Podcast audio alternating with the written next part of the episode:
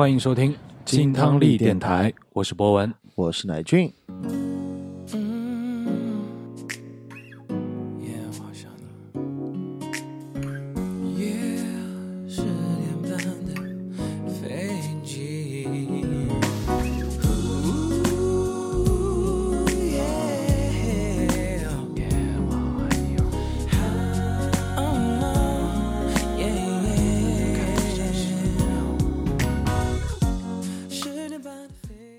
七年，一个巨大的飞机引擎声音，陶喆这个名字注定要在华语乐坛上留下浓墨重彩的一笔，一个 R&B 时代的全新来临。那我们今天的 After Lounge 呢，就来说说我跟博文都很喜欢的华语乐坛男歌手陶喆。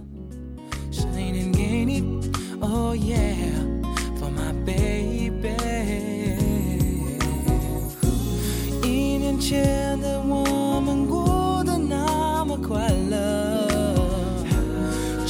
笑眼泪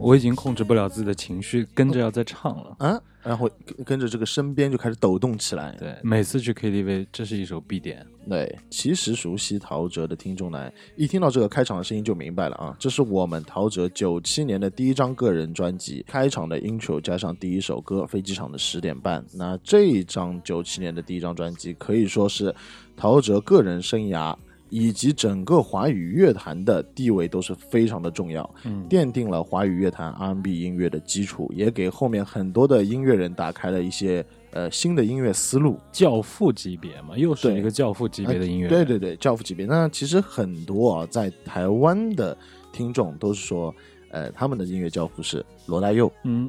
李宗盛、对，陶喆。哎那其实很多人把陶喆其实是放在一个很高的乐音乐地位来说的。因为在陶喆之前，这种纯粹纯正的 R&B 风格嗯还没有真正的在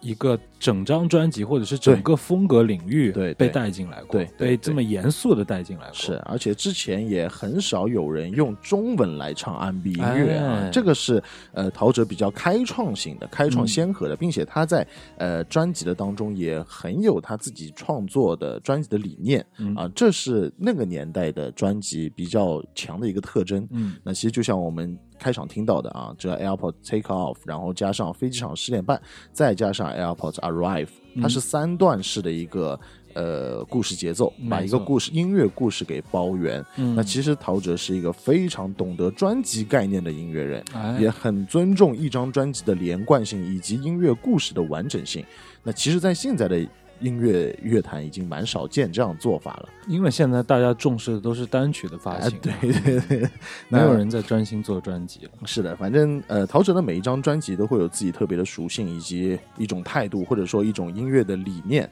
那呃，我们在说陶喆的音乐道路之前，其实我们先来聊一个点，好，就是陶喆的 title 叫华语乐坛的 R&B 教父嗯，啊，这个是我们其实从初中小学就一直听到的啊，R&B 教父，R&B 教父。那其实我小时候对于 R&B 的认知是有非常严重的错误的。哦，那其实 R&B 在正规的意义上面，它就是节奏布鲁斯没错啊，啊，对不对？就是这个呃 rhythm and blues 啊，就传说中的节奏蓝调。那其实我小时候一直觉得 R&B，因为当中那个是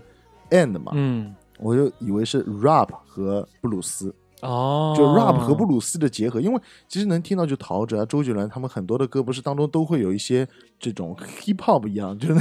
就念词段，对，啊有很多 rap，所以我一直觉得哦，这 R&B 就是 rap 加布鲁斯音乐啊，我就觉得这哎呦蛮屌的。然后一直到了大学的时候啊，嗯稍微懂一点点音乐的时候，觉得自己哇他妈傻逼了好多年，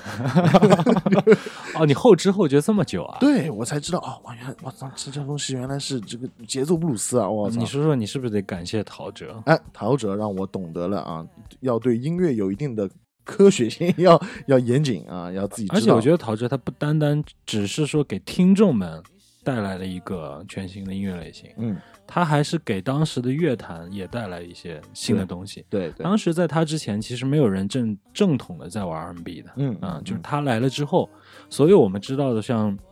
嗯、林俊杰啊、周杰伦啊，嗯其实都是他在下面一步的。对啊，啊，就他是第一个吃螃蟹的人，可以这么讲，哎因为 R&B 其实是发源于这种啊、美国的一些非洲裔的文艺家的啊、音乐家的，它其实也是一种 fusion 音乐啊，，fusion 的一些爵士啊、布鲁斯啊、福音音乐、soul 那种嗯啊。那其实今天我们不会就是摊开，就是延展性的讲 R&B 这种音乐风格。啊，这个可以放到我们另外一期的 R&B 呃这种 After Lounge 来说。嗯那其实今天我们最主要还是介绍啊陶喆这个音乐人。那嗯其实陶喆他是一九六九年七月十一号出生在中国香港的啊，他其实是在香港出生的一个台湾人。嗯然后呢，他的童年是在台湾度过的，而且毕业于呢是台北的公馆博大尼美国学校。那到了八四年的时候，陶喆就离开了台湾，啊去了美国加利福尼亚定居。他是其实是也是后期的，就等于说青春期吧，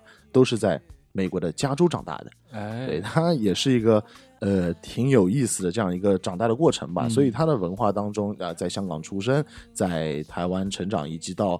这真正他其实真正的所有的音乐理念，以及说他对于这种文化理念是在美国加州形成的。啊，所以他才和更多的去在青年时期接触了很多这种美国的音乐没错，啊，特别说是 R&B 音乐。嗯那在一九八六年的时候，其实陶喆就已经在大学当中啊，就组成了他自己的乐团。然后呢，在毕业之后，很搞笑的是，他还在美国当了十八个月的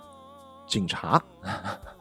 啊，他并没有说完全就是毕业了之后去从事音乐行业，嗯而且他在呃大学里面读的也是心理学哦和这个电影学。啊啊，并没并没有说是在就是专业音乐这块，然后毕业了之后先做警察，而且还在很多地方打工。关键是他这个形象让我很难联想到跟警察划等号啊。对，就就其实他内心里面是真的很有正义感。嗯啊，他在他一直到了现在这个岁数的时候，呃，很多的采访当中，还是包括说，呃，以前的一些台湾的跟他一起共共事的这些音乐人都说，嗯陶喆身上就是有一颗呃和平的心，哇，有一种 警察故事的感觉。这么高的对高，度，其实，在很多后面的他的歌曲和他的专辑当中，都能看得出他这种正义的影子，嗯哎、正义生活的影子。那其实他在后面的过程当中也有很多的打工经历，包括说在一些粗糖的工厂、呃乐器行以及鞋店。还有服饰店哦啊，打工的故事。其实故事到这里为止呢，呃，陶喆可以说是个跟音乐行业没有什么关系的人物。嗯那一直到一九九三年的夏天，呃，陶喆在美国的洛杉矶一家唱片店里面遇到了台湾的著名音乐制作人王志平。哇那在王志平的邀约之下，陶喆回到了中国台北的发展啊，嗯并且开始了他创作音乐的这个制作的过程。可以说是遇到了伯乐。那遇到了伯乐，那其实说到这里，大家觉得哇，怎么会有这么巧合的事情？嗯哎，呃，正好是遇到了王中，那其实是因为有很多的铺底的，而不是我们遇到王王王志平，我们也能也能被翻，因为这样子的话，那就是这这的全全全全明星了，对吧？全全民明星那种感觉。那其实因为陶喆的父亲陶大伟，他就是哎台湾的著名的歌手、制作人以及儿童节目的主持人，没错啊。然后他的母亲呢，又是梨园世家的，她是一位嗯这个京剧的评戏的表演艺术家。没错。然后外祖父呢，也是从事于京戏这个呃京剧的表演的，并且还在台湾创建了复兴剧校啊，他是正正儿八经的京剧学校的校长。其实他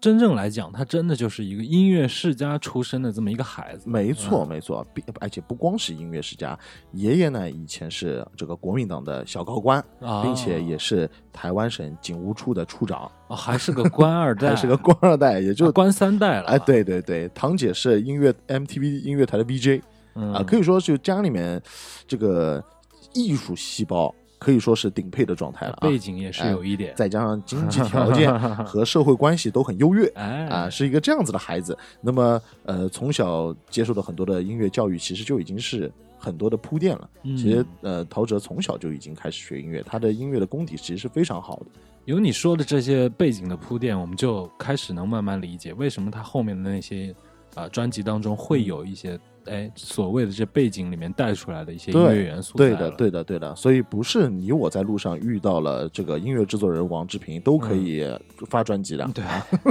我们在路上看到可能会被骂一句啊，小子吧。是要吃什么东西啊？摇滚啊 流行朋克。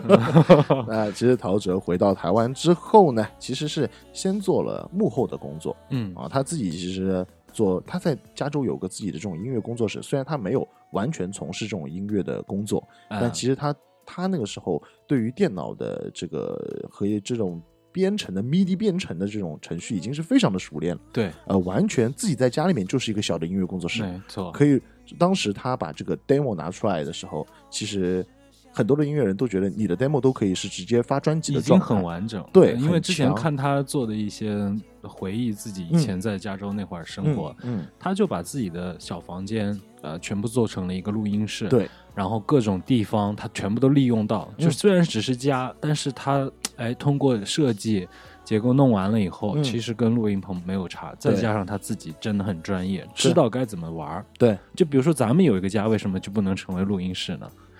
我们我们只能录电台，已经录不了力了，录不了音乐，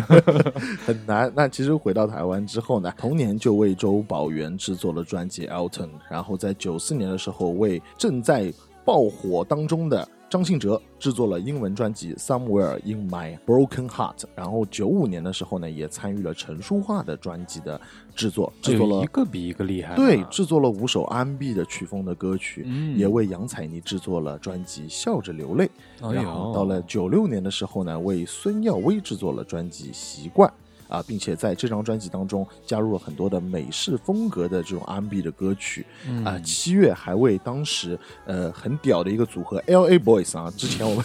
之前我们这个 After Lunch 有做过做到过的啊，黄立行、黄立成他们啊。哦 L A Boys 制造制作了他们的这个专辑《Pro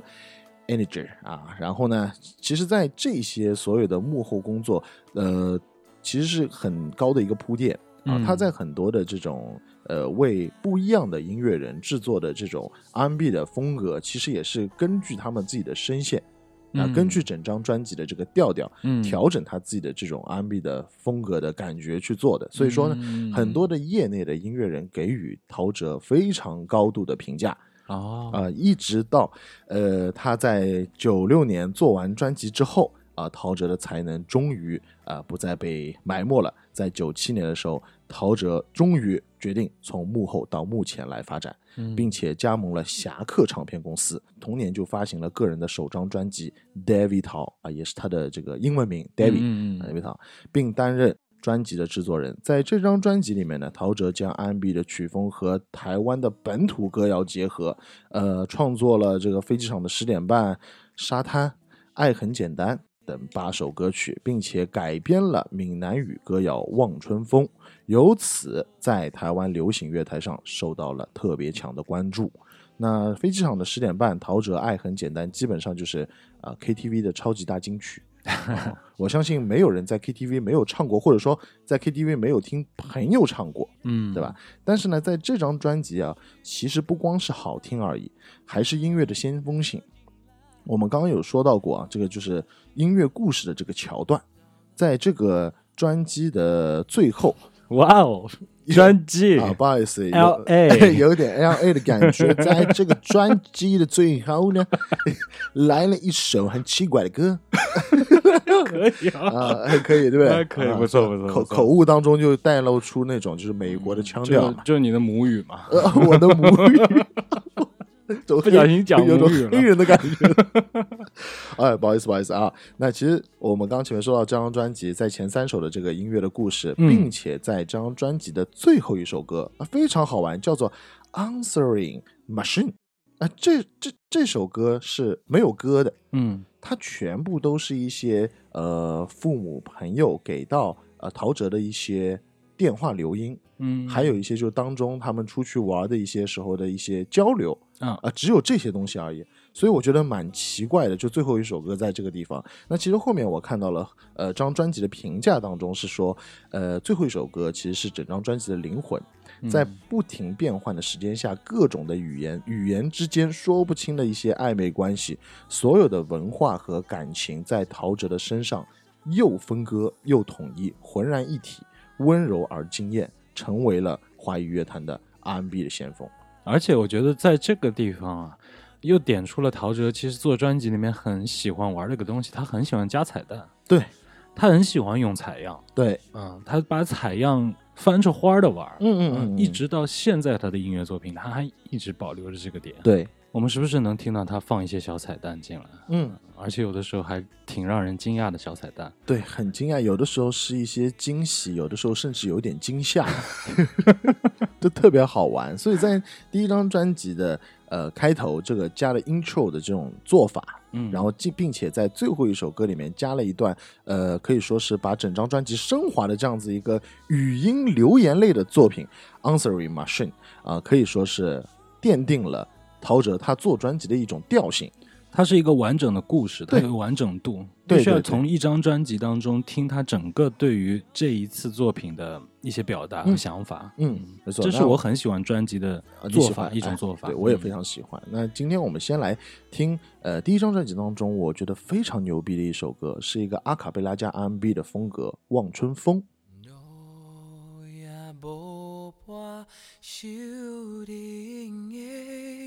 路也无伴修定的清风对面吹，十七八岁爬出家，受着少年家。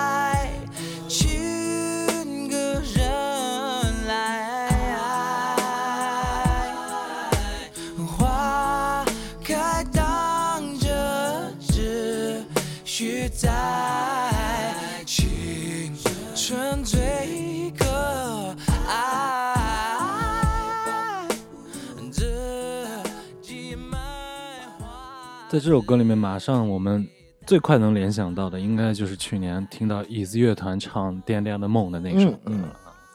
同样是一个有呃民族基底的一些呃，就是闽南语化的铺底，嗯但是结合的完全都是现代流行乐的一些编曲和音乐类型。对呃这种 融合性一加进来，马上让人有了记忆点，它也有了自己的个性，创作者自己的个性。是的，也是需要很强的音乐的功底啊。你知道，在九七年这种情况下面，呃，整个阿卡贝拉的这种概念，可能说还没有在中国好好的形成起来。嗯但是陶喆已经在自己的个人专辑当中，呃，用阿卡贝拉和声，呃，嗯直接做了这首歌的前半段的主要的部分。然后后面进来就是马上 R&B 啊，就全全全部都是到纯正的 R&B 的那种风格，嗯并且说他展现了超强的这种呃转音能力。唱功，因为这首歌其实它没有太多的乐器的铺底帮你去支撑这个声音的，它就只能靠自己一个肉嗓子去满足所有乐器要表达的东西。是的，是的，是的，所以他就把这种呃原本呃中国味道非常浓厚的歌曲，呃一下子反差成了这种既保留原曲的意境，然后又让人听了会直呼过瘾的那种闻所未闻的感觉。哎，啊，在九七年来说，这种做法是非常有先锋性和嗯突破性的，所以我觉得《望春风》这首歌也是奠定他这个第一张 David Tao 的这张专辑，呃，可以在乐坛上面有这么响亮的名字的一个很重要的部分。嗯，可以说，《望春风》这首歌占了三成比例吧。他没有像是周杰伦出了第一张专辑以后那种炸裂式的那种感觉，但是他完完全全不管是业内嗯，还是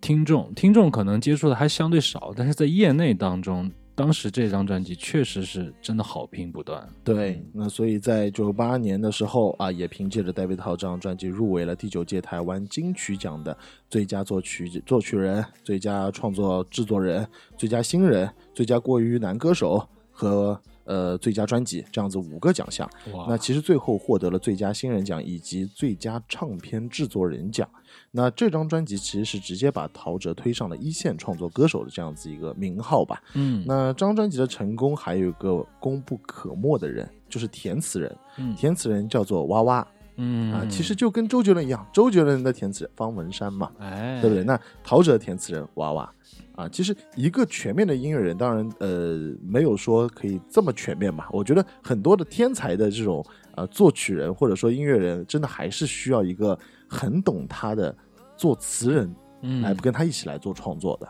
往往这两个人他们活的就像是一个人，但是嗯。每个人自己呢、又有自己的一个精神世界，嗯。一个人在用音乐表达，嗯一个人，在用词来表达，嗯嗯嗯，哇，这种感觉是非常非常的巧妙，就像我们俩一样哎哎呦，soul mate 的感觉 soulmate 的感觉哎我我懂，我一下懂你什么东西。哇哦，啊原来我也是来自 L A，、然后哎呀，我们就是 L A Boys，Lazy Boys。好恶心，那其实娃娃他的原名啊叫做陈玉珍，很多人其实不太知道他，因为他不像方文山这么呃走到台前吧。因为因为周杰伦很喜欢把他身边的朋友都推到幕前来，嗯但陶喆不是这样子的，他不太会过多的去介绍他自己的身边的那种音乐制作人的伙伴吧。嗯啊，娃娃他其实帮嗯陶喆几乎做了很多的所有专辑都有他的创作的词在里面。是是是，那其实他的这种作词，呃，我觉得啊细腻程度是不亚于林夕的。这种感情上面的这种把握的细腻程度，当然了，他也没有像林夕这么的深刻。林夕写东西就是太深刻了，他反而是那种比较显得随意一点，嗯。然后所有的东西都带有一点的暗暗的忧伤，哎，这倒是他，对这真的是他，哎，很轻描淡写的一点暗暗忧伤，比如说这种在沙滩里面的那一句 “Only Blue”，哎，就很巧妙了，就非常巧妙。他就是把那种呃所有的这种呃这种压抑感和那种闭塞感没有嗯。写的这么深刻，反而让人觉得哎很飘然，很嗯随意。他更喜欢用这种氛围来烘托当时的那种情绪，对，带入你，而不是直接告诉你。哎，嗯他会有一些旁敲侧击的语言的用法。嗯，所以说，呃，业内人士对于娃娃这种填词的做法叫做四两拨千斤，哎呦，哎，我觉得就很符合，没错，对吧？？很符合他这种调性。嗯那作为一九九七年最佳新人的陶喆，呃，随后的两年就发行了，一九九九年就发行了第二张专辑《I'm OK》，然后开始加入了部分这种呃 hard rock、京剧以及这种电子舞曲的这种元素，说明玩开了哎，嘛。玩开了。因为第一张专辑里面，它还是很多的试验性，嗯嗯，嗯，它需要被业界认可，需要被听众们认可。，对当一旦得到了认可之后，其实他内心当中的宝藏就可以开始往外挖了。对对对，嗯我们发现其实很多成功的这种音乐人都是，呃，第一张专辑，呃，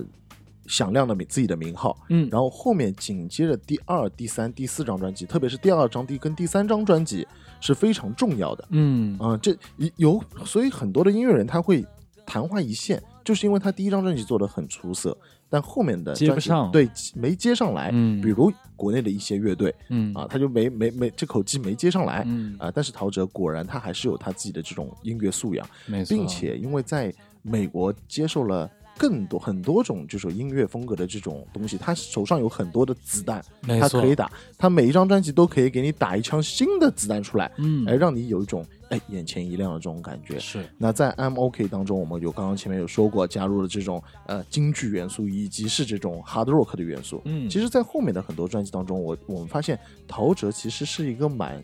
蛮 rock 的人，嗯呃很喜欢把一些摇滚的元素加入到我们这种专辑当中没错，啊。那这张专辑发行之后啊，取得了五十万张的销量的成绩。嗯呃，这张专辑当中的《小镇姑娘》获得了中华音乐交流协会的十大单曲。然后另外一首歌就是我们现在听到的这首歌《找自己》，是获得了香港 YMC 至尊榜的十大金曲。啊，那其实这张专辑当中，同样啊，跟第一张专辑一样，有个 intro 作品。嗯。啊这个 intro 作品其实就是一个上帝赞美词。啊，翻译过来就叫上帝赞美词，嗯。是一个类似于像这种福音的管风琴的声音。嗯哎，刮出来，然后到这张专辑结束的最后一首歌的名字叫做《阿门》嗯啊。啊，因为陶喆是一个虔诚的基督教徒。嗯，嗯嗯。嗯所以在这张专辑的时候，可以说陶喆就是他想传输一个新的概念是什么呢？就是说，呃，上帝通过陶喆来说什么？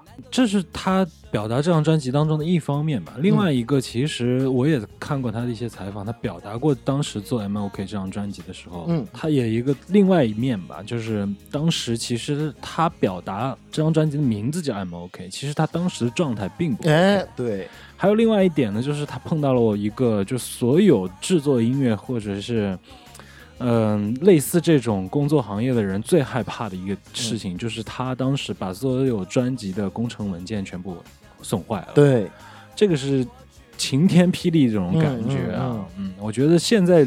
加上这个小背景故事以后，再去理解他的一些歌啊，又有了另外一面了，。是，他的那个祈祷啊，可能就是当时一个非常无助的状态。对对对，又一方面会觉得说，哎，上就这些歌是上帝嗯给我的，嗯然后一方面又觉得好像又玩了我一下，就那种感觉，就是上帝祈祷他也是 OK 的那种感觉。求求你让我 OK 的，因为就刚刚跟博博文说的是一样的，呃，整张专辑在要快发行的时候，要定版的时候，呃，陶喆因为他那个电脑中毒了，嗯哎，我们知道在千禧年那会儿的时候啊，啊，很多这种事儿啊，很 很流行这种电脑中毒的事情。所以我就很不理解，为什么到了这个时候，现在已经过了那个病毒侵袭的时候了嘛？嗯为什么我们的工程文件有的时候还是会损坏的？呃，这是因为你可能在看一些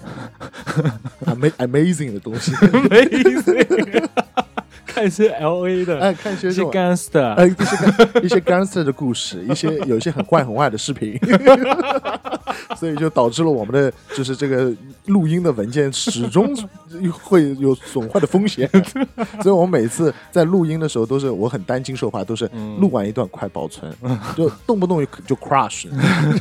很恐怖啊。那所以陶喆其实。呃，在后面的这种接受采访的过程当中，都说，呃，对第二张专辑是有一定的遗憾的，嗯，并且说这张专辑它其实原本可以做得更好，但是对我们而言，这张专辑已经很已经很棒了，就嗯觉得、哦，那很全，因为我们都说嘛，就是陶喆的前四张专辑是神专嘛，然后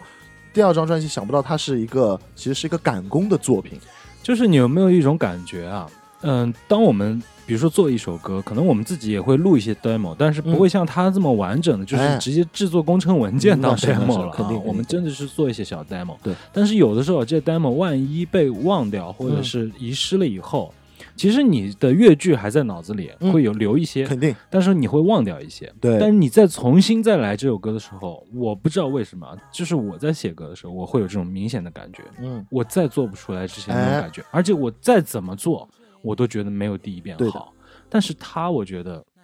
就不是这种人，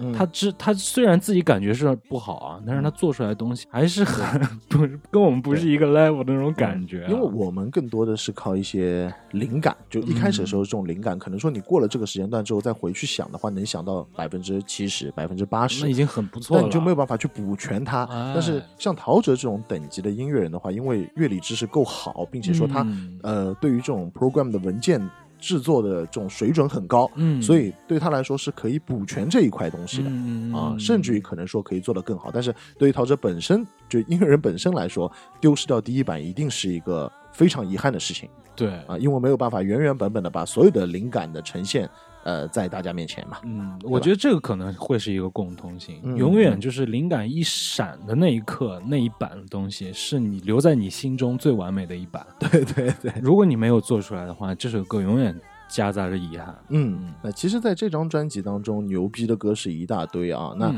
呃，首先我们听刚刚听到的这个找自己，以及现在我们在听的这个夜来香啊，夜来香又是用了一个阿卡贝拉的这种 这种突破性的做法，嗯以及说普通朋友、天天、呃 Angelina，呃，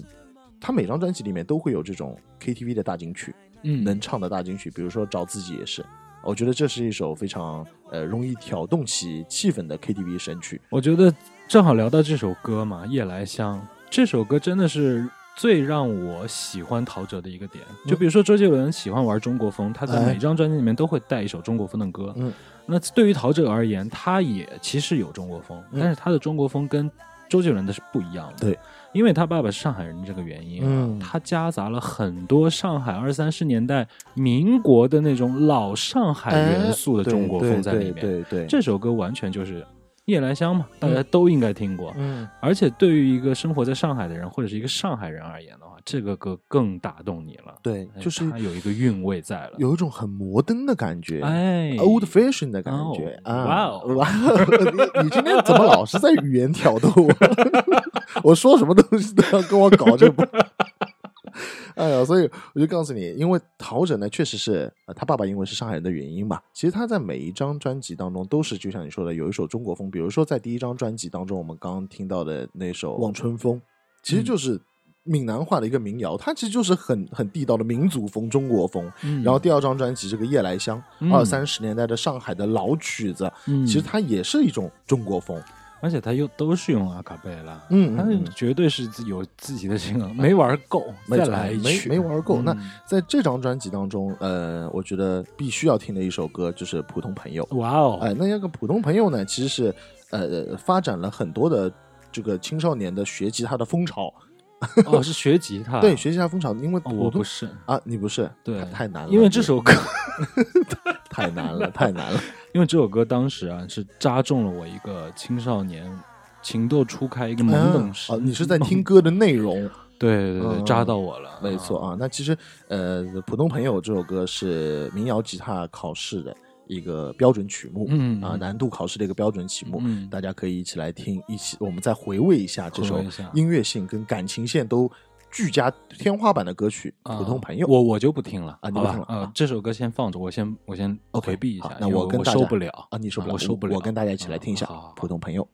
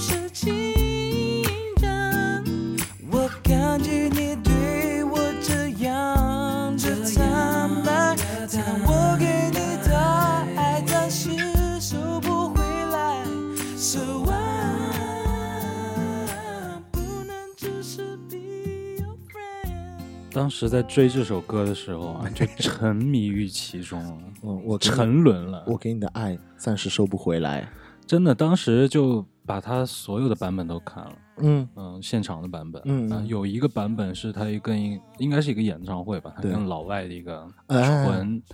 啊吉木吉他的一个配合的，哇，就是听到要流泪那种感觉。对，嗯那这首歌其实是让很多的无知少年走上了弹吉他这条路啊。无 无知少年少年有我的两个哥哥都是因为这首歌去学的古典吉他哦啊。，对，那呃，据陶喆所说啊，这段前奏的 solo 是一个非常有名的这个 flamenco 的吉他手来做弹奏的。嗯那其实他到了录音室之后，然后听了陶喆的这个这首歌的 demo 和这首歌的概念，现场用了十分钟时间，然后编了我们的这个前奏，这首歌的前奏啊，这可以说是个天才啊！这首歌其实整个指法是蛮难的，嗯，然后但是我觉得更难的是它的节奏韵律啊，前面的一些这种顿挫。啊，这个很难模仿，因为我自己也去学过，就是嗯你你你去把指法扒下来是 OK 的啊，那靠硬练。但是这种顿挫的这种拖音的感觉真的还蛮难的，因为它要有感情嘛，哇你们真的好厉害啊！厉害个屁！就这首歌，就是说你能弹下来，你能配着唱上吗？那很难，对啊，很难，真的很难。在 KTV 练这首歌的时候，都觉得他的真假音的这些转换，简直嗯，你能集中精力把这些唱好都已经很不错，你还再来来把吉他，来把吉他啊，那你真的是挑战。挑，因为你怎么今天你你 今天有点骚啊？那其实呃，我觉得这这首歌整个吉他的编曲是蛮恰如其分的。我觉得把那种忧伤的跟那种呃得不到的那种气氛掌握的非常好嗯啊，所以非常的绝望，啊很绝望非常绝望，很舒服啊，很舒服，舒服很舒服。你绝望我就很舒服嘛那还有另外一首歌，我今呃今天也想特别的介绍给大家，就叫《天天》。那呃，今天给大家听的这个版本是二零零九年陶喆一二三我们都是木头人演唱会的这个版本。我觉得这首歌在这个版本里面的吉他编的真的是太好听了，非常的舒服。大家一起来听一下演唱会版本的《天天》。找一个能像你舒服的角落，看着情人肩靠肩，慢慢转开我视线。有个女孩让我好想念，我的心已经。飞到这个城市另一边，想看着你我爱的脸，把心里的感情都对你说。马路上天天都在塞，而每个人天天在忍耐，没有你日子很黑白。原来这样就是恋爱。我想要你在我身边，分享生命中的一切。我想要天天说，天天说，天天对你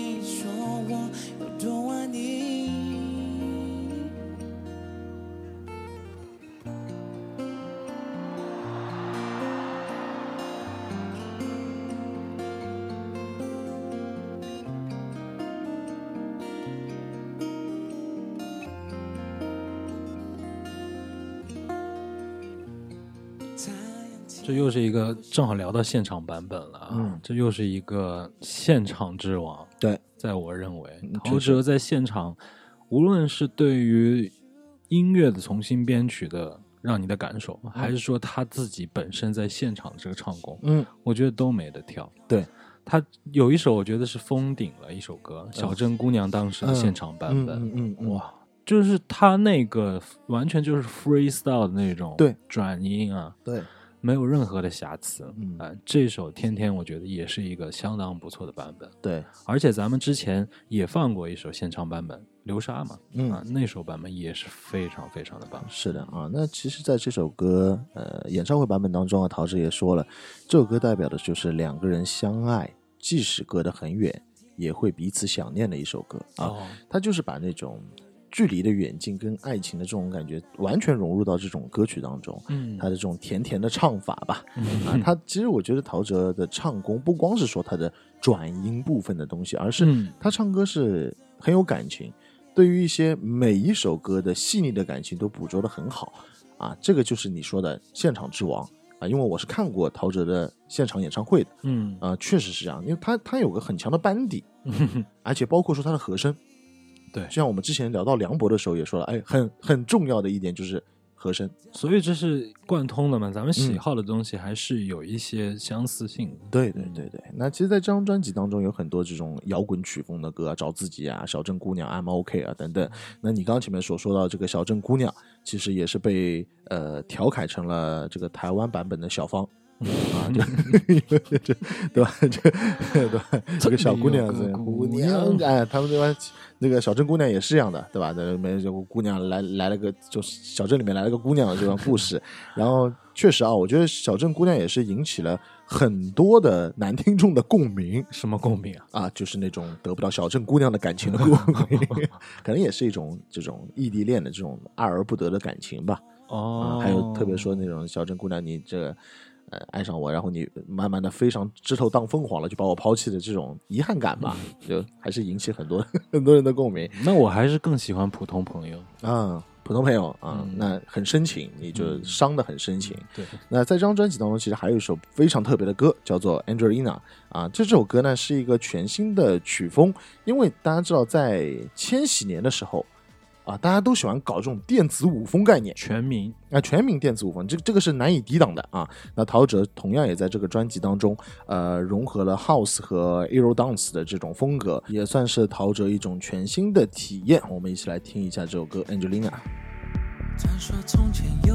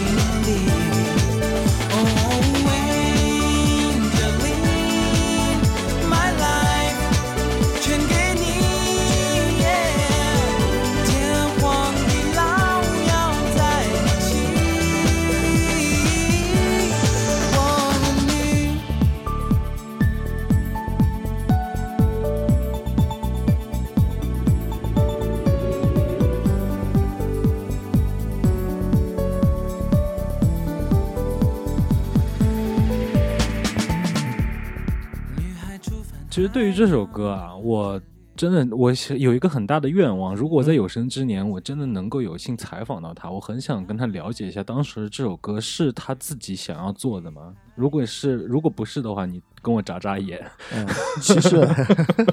其实呃，确实啊，因为这首歌嘛，对我个人而言，我并没有那么的喜欢，嗯只能说呢，他在这张 I'm OK 的专辑当中算是一个蛮出挑的存在，就是他太另类了，对吧？嗯，跟陶喆的风格不太一样。首先，我觉得在那个时候，就两千年的时候，你别管多大的腕儿，多么深的风格的歌手，对啊，你都得玩电子。哎对，真的是这样。想想那个时候张学友玩电子都玩成什么鬼样子但没没办法，他就是这种千禧年的这种音乐浪潮吧，对对嗯。对，New Wave 啊，，New Wave 就没有办法，对是吧？你抵挡不住嘛。包括说你自己也好，或者说唱片公司也好，对吧？唱片公司肯定也会让你要去做这样的风格。我其实我当时就是有这种感觉，这可能就是公司的一个安排，你来做一首关于电子的，因为现在大家都在玩，有销路，嗯，嗯，就像现在我们没什么放到目前这个时代来说，其实大多数的都是会有一些 hip hop 的元素，对吧你？就这么想好了，就有一段时间就是属于咱们听的这一代人，像潘玮柏乱七八糟这、这一批啊，嗯嗯嗯有一段时间疯狂的玩 Auto Tone，嗯，我就不，知道为什么，呃，这就是一个风潮嗯啊，这个风潮一个市场嘛，嗯它就是一个市场红海嘛，对吧？这没办法嘛，因为毕竟毕竟唱片公司是做生意的没错，啊、并且说音乐人也要做生意，对吧？嗯这很正常，我觉得。所以当然了，我觉得《Angelina》这首歌呢，呃，也还算好听，也还算好听了。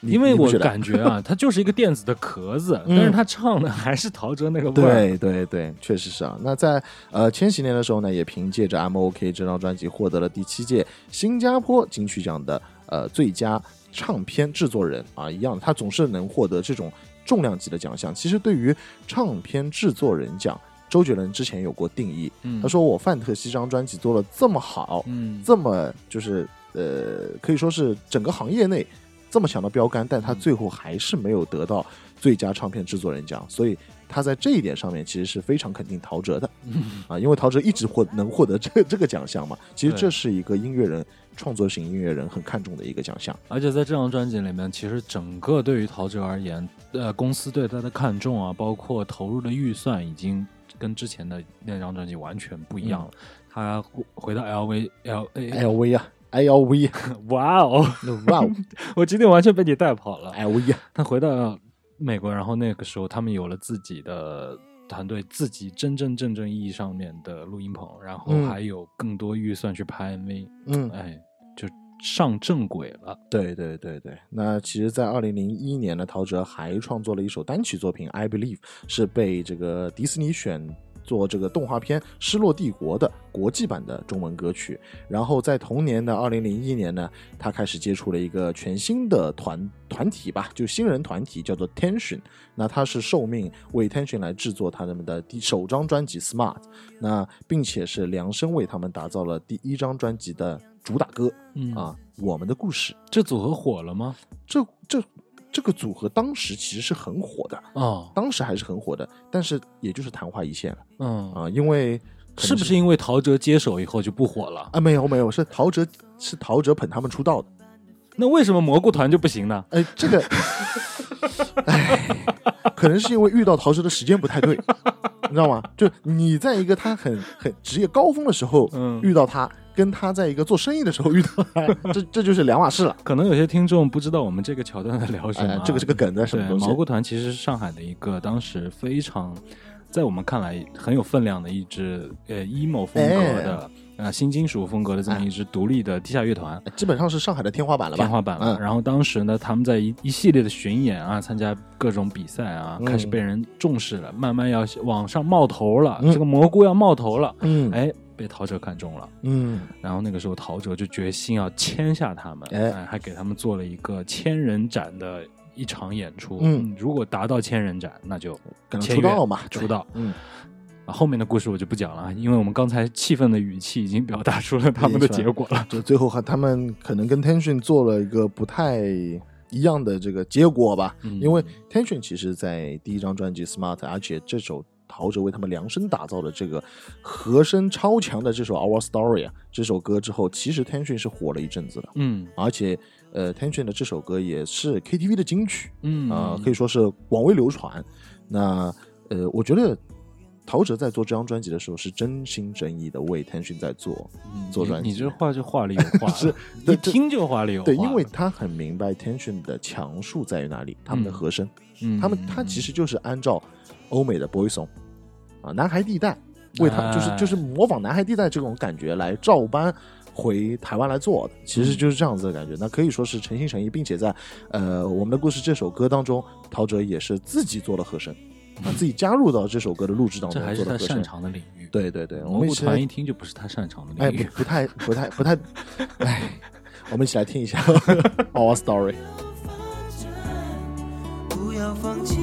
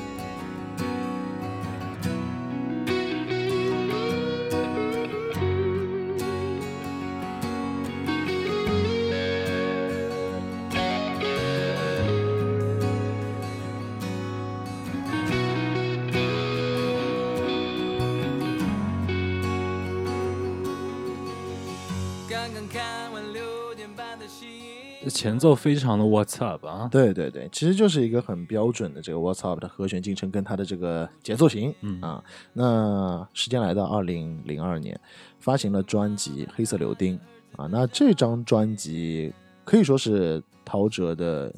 职业巅峰吧，这也是我们的职业巅峰，我们俩属于我们两个的我们两个人合唱的职业巅 巅峰，对不对？啊，那陶喆在这张专辑当中，不仅包办了所有的歌曲的作曲、编曲，还担任了专辑的制作人。呃，这张专辑其实融合了很多的爵士、电子摇滚、呃乡村摇滚、蓝调、R&B，更多更多的音乐的风格类型啊。这张专辑的主打歌《黑色柳丁》获得了第二届金曲红人的呃十大红人金曲，并且说是在 TVB 的金曲颁奖典礼当中的金曲奖等等啊。嗯，那并且这张专辑的另外一首歌《Angel》获得了华语音乐呃传媒大奖的呃三连续三个季度的、呃、最佳单曲奖。那其实我们发现，呃，陶喆在这张专辑当中，呃，慢慢的褪去了 R&B 教父的这种感觉，更多的去往呃摇滚传统摇滚的这个比重当中去靠近。呃，摇滚的歌曲几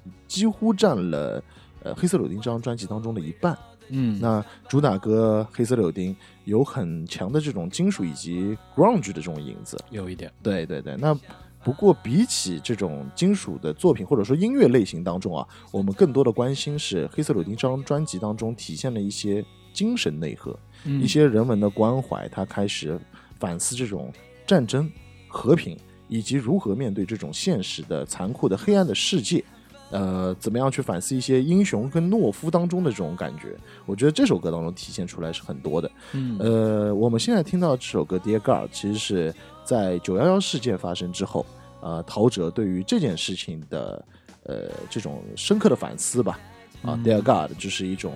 嗯祈问上帝或者说一种上帝祈祷的这种感觉。我觉得，呃，其实这首歌在正式的专辑前面还有一首歌的名字叫做《今天的晚间新闻》。嗯里面是一一个音乐的播报。如果说是有实体专辑的朋友，其实可以打开听一下。但是现在在互联网上面是没有这首歌的嗯啊，是没有这个作品的。其实连着这两个音乐作品听上去的话，是一个呃非常完整的作品，呃，体现了这种九幺幺事件之后陶喆的这种真实的感情，非常大气，呃，歌词很动人，在里面听到了很多，就像我们刚刚前面说的 “What's up” 啊什么的这种老摇滚的影子。对啊、很很直接，其实没有那么复杂，很直接，呃，很舒服，直接就是直击你的灵魂。所以我们在这首歌里面听到 What's Up 的影子，他们两个之间不无关系的这种东西，其实是可以下定论的。对他心中的这个愤怒，其实最好承托的就是那首经典的歌。嗯嗯嗯嗯嗯，他用自己的方式再去表达一下，对相似度其实在这里面已经不算是一个核心的重点了。嗯嗯嗯嗯它只是一个致敬，或者说是一个呃有力的铺垫。嗯呃更多的是要表达自己内心的一些想法了。开始，嗯，是，这首歌比较特别，它不是一首音乐创作，我觉得啊，更多的更多的是一种表达，嗯嗯，核心在于表达对上的表达上面，对，像《第二盖尔》当中的这些歌词啊，真理和公平变成了笑话，爱在这世上早已被遗忘嗯嗯啊。其实，呃，没有那么多的细腻感情吧，就是一种呐喊。嗯我们可以听一下这首歌的最后一段，陶喆的呐喊。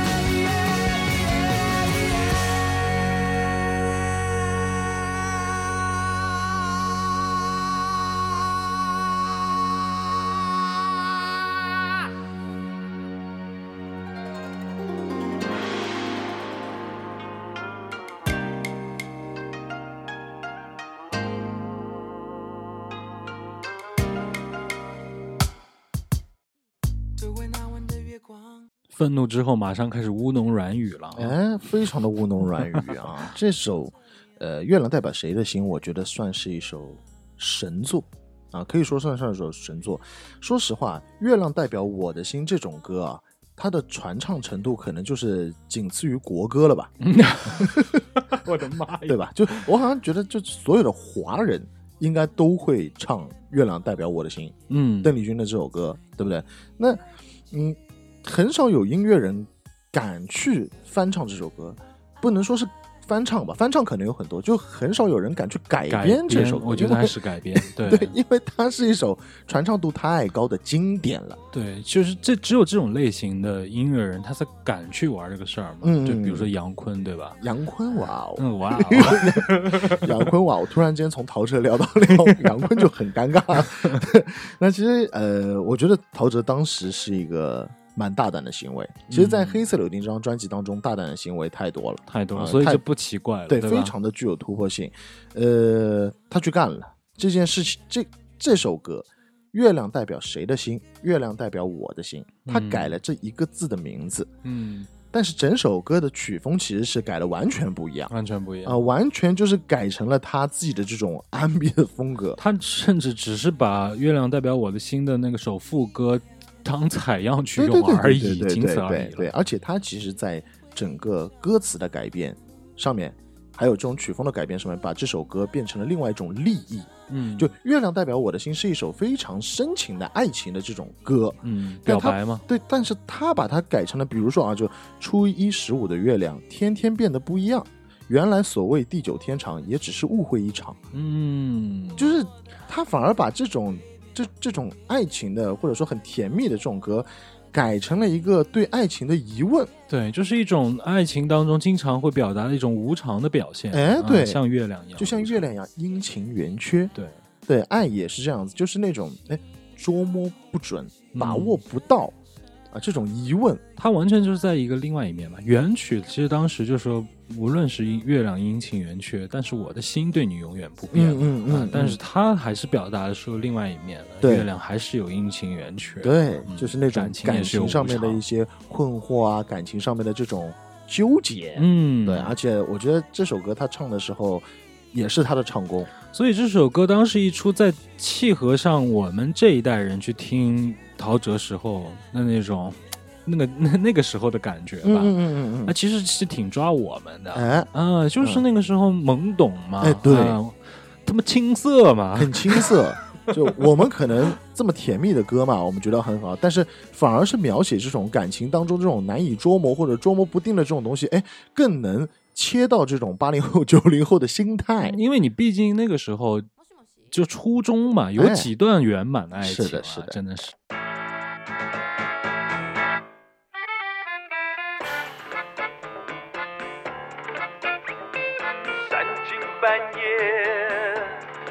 傻逼兮的我，只听见诺基桑骑着单车卖着馒头，有几喊累，你究竟在哪里？难道你又是在哭大不唱着那卡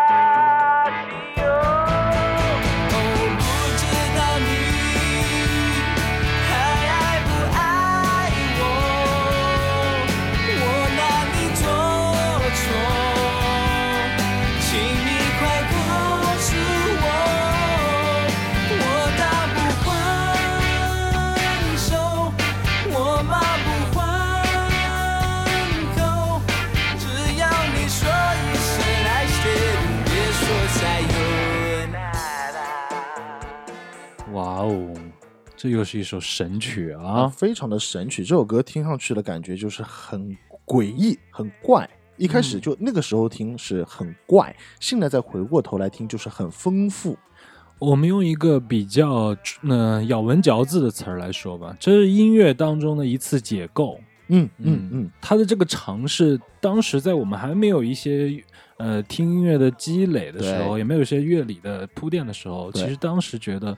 哇没听过的东西。哎，哎，但是经过这些年了，我们也开始慢慢接触到音乐了以后，才发现，哇哦，嗯，这真的是哇哦了。就是一个非常完美的融合哦。它是基底的这首歌其实是致敬的这个拉美的一首这个民族歌。没错，然后在主歌的部分用的是雷鬼的节奏，在副歌的部分的时候用的是这个摇滚的节奏，嗯。但整个主歌的部分用的又是这种日本的小调的音唱阶法，，对，哎。这个非常的牛逼。他嗯把这三种东西融合到一起，嗯，而且在主副当中其实反差是很大的，很大很大，但是却没有什么违和感没错，啊、我这个非常牛逼。这个在当时我的感觉就是现在听下来就是哇，这给了我当时听 Lelia 的那种感觉，哎呦，就是一种哇急转直下的反差，但是嗯它还是在一首歌当中了。嗯嗯嗯嗯，那其实这张专辑好听的作品实在是太多了啊，嗯这个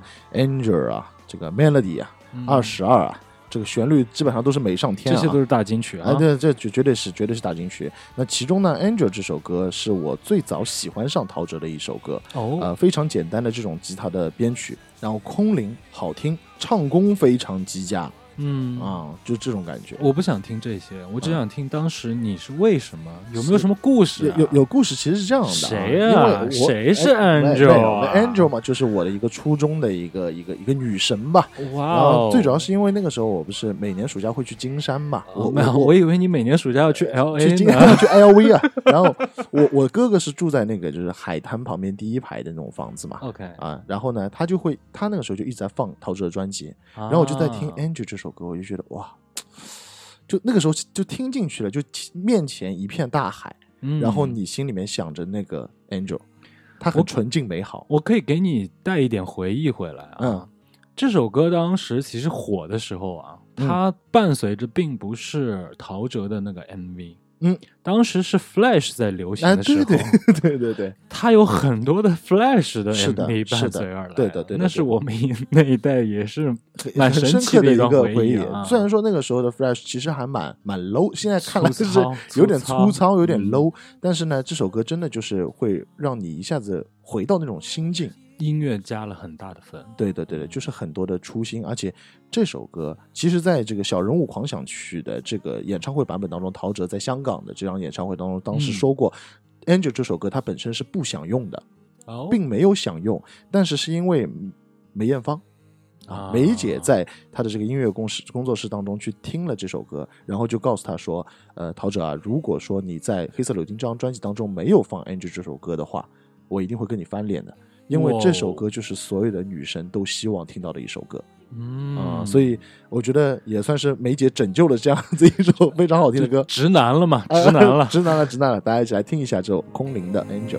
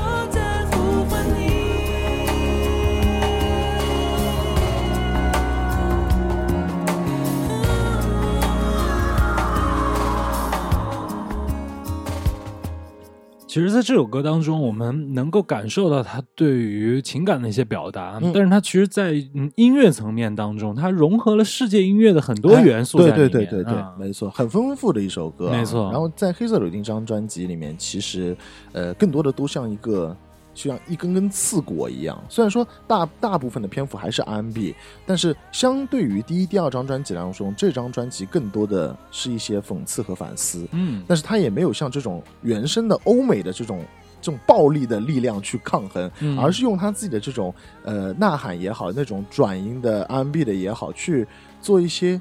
抗争，然后做一些反思，很深刻。嗯，所以说呢，也同时这种呃感觉也是在市场上得到很大的一些回馈。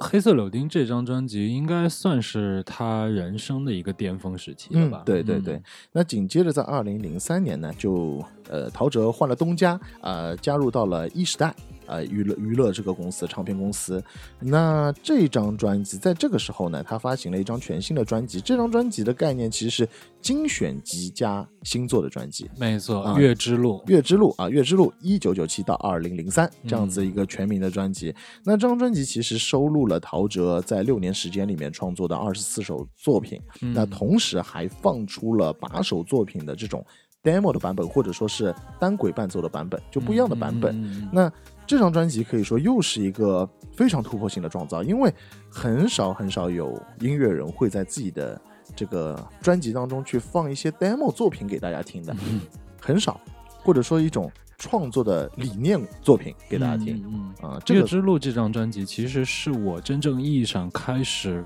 反复不停的听嗯陶喆的一张专辑。嗯嗯嗯，当时把他磁带买回来了以后，真的就像中毒了一样，就不停的在听这张专辑。对。嗯，那其实这张专辑当中是陶喆对之前所有音乐的总结，也同样有新的作品。我们现在听到的这首歌《今天没回家》，开头就是上海话嗯啊，直接让我非常的爱到爆炸，因为我上海人嘛，都会爱到爆炸，而且整首歌很轻快，很舒服，呃，很适合这个摩登故事的感觉。大家一起来听一下这首《今天没回家》，听一下。我觉得这首歌里面开场那个上海话啊，主要还是那个嗲嗲的女生吸引我了对啊那并不是上海话吸引我。行，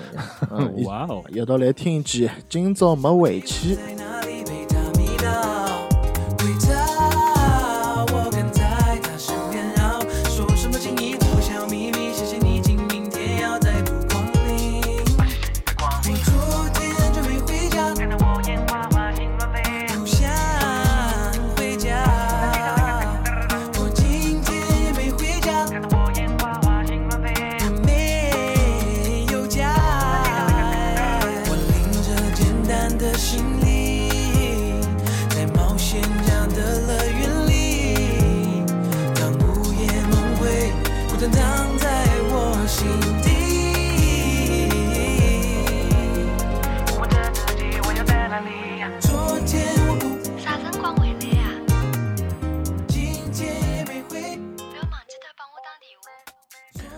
这句话讲完，我就问你，当时有没有画面感？你当然有画面感了，不要嘛，记得帮我当礼物呀。哇哦，嗯，就是当时马上就会想到有没有一个女孩子在对我讲这个话，对。我马上回家。对对，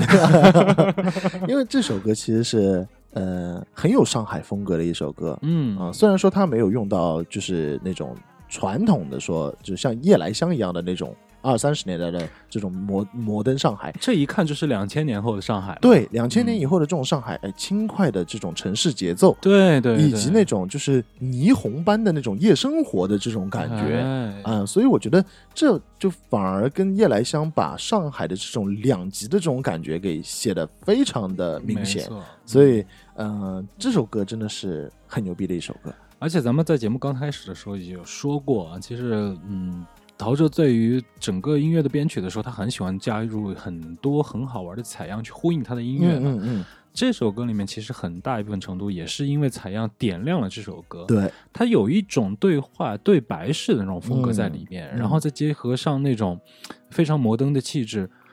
你脑中自然就已经有了一部属于你自己的 MV 了，对对他甚至不用去拍。哎，嗯，就就像你说的一样，他很聪明的在这个里面加入了双方呼应的这种感觉哎，是让你有一种强烈的画面感，直接在脑子里面出来了啊。嗯那后面一首歌呢，叫做《我喜欢》。嗯，哎这首歌其实呃又有回忆了啊，又有回忆了。其实就是在我们初中那会儿嘛，然后接下来电视里面放的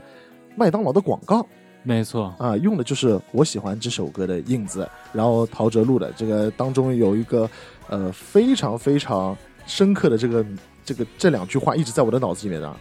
常常欢笑，常常麦当劳。对，我记得我那个时候啊，在学生时代，我就追过两首广告曲，是让我追着找他的。哦一首呢是绿箭那首广告歌啊，还有另外一首呢就是麦当劳逃上热州。对嗯我真的是在找，我在找它的完整版嗯去听，嗯嗯啊，就反复的听一首嗯广告歌，让人着迷的那种感觉。对对，我也是蛮蛮特别的。我也是看了这个麦当劳的广告之后嘛，我就觉得这种常常欢笑就在麦当劳这种感觉，哎，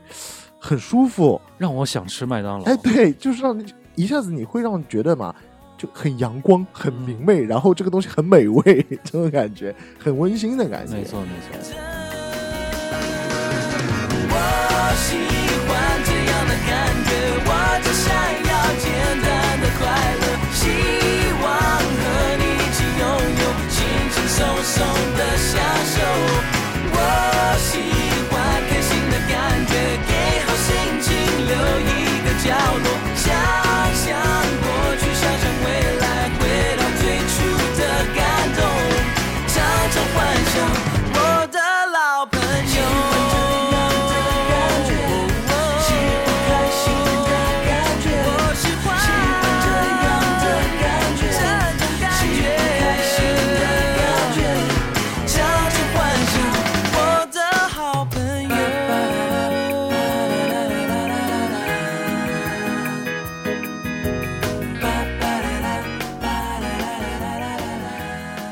在这首歌里面，我们想聊一下它关于音乐的方面吧。啊首先，刚才我们听到那个间奏啊，其实它虽然是用键盘来去弹出来的，但是它的音色其实是有一点在模仿那个风琴的感觉，啊，对对对手风琴手风琴的感觉，。对对对，然后手风琴它用的那个旋律的走向的感觉呢，又是很法式的那种小资情调的东西。对对对对对，就仿佛是那种旁边两边鲜花盛开，嗯都是很漂亮的小店，你在一个石头的马路上面，这种美好的阳光明媚的感觉。因为在法国这种场景太常见了，经常就有这种街头艺人拿着个风琴，然后在唱在那边唱嗯。法语的歌曲，然后阳光明媚的时候，因为法国很多的街道外面都是可以坐人、哎。去喝咖啡、吃饭的嘛，啊，这种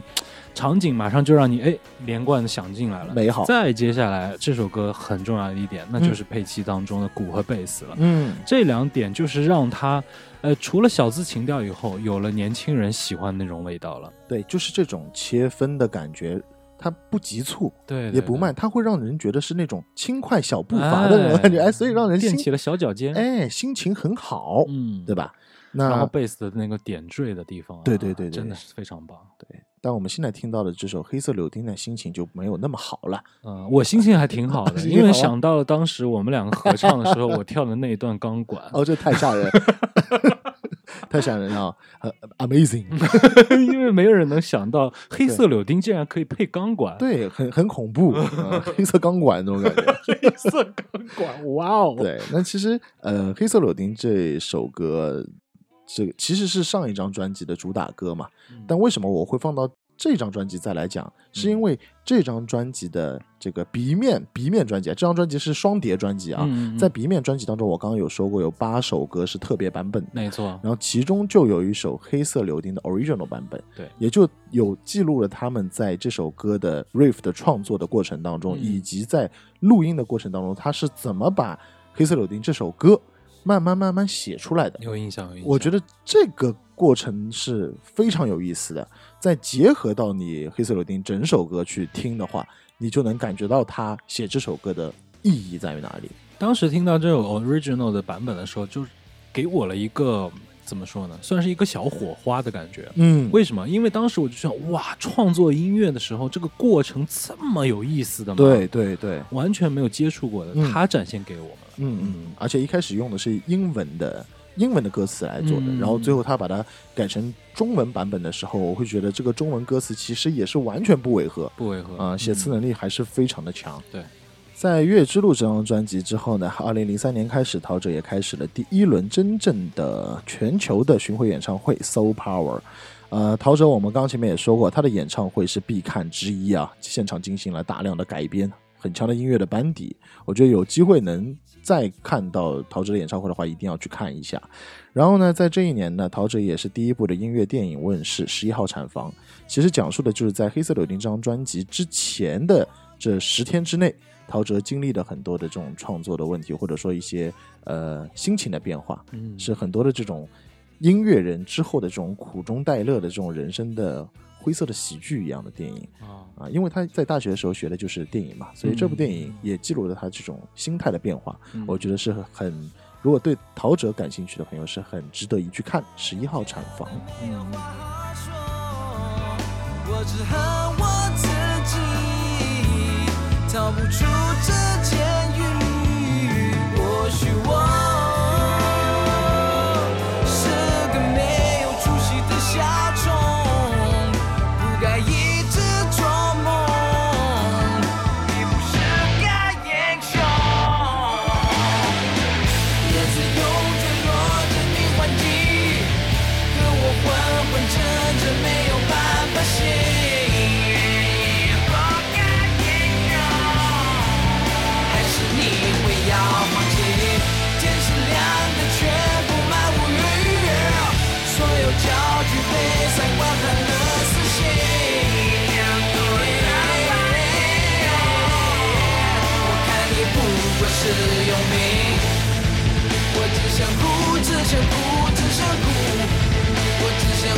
只想哭只想哭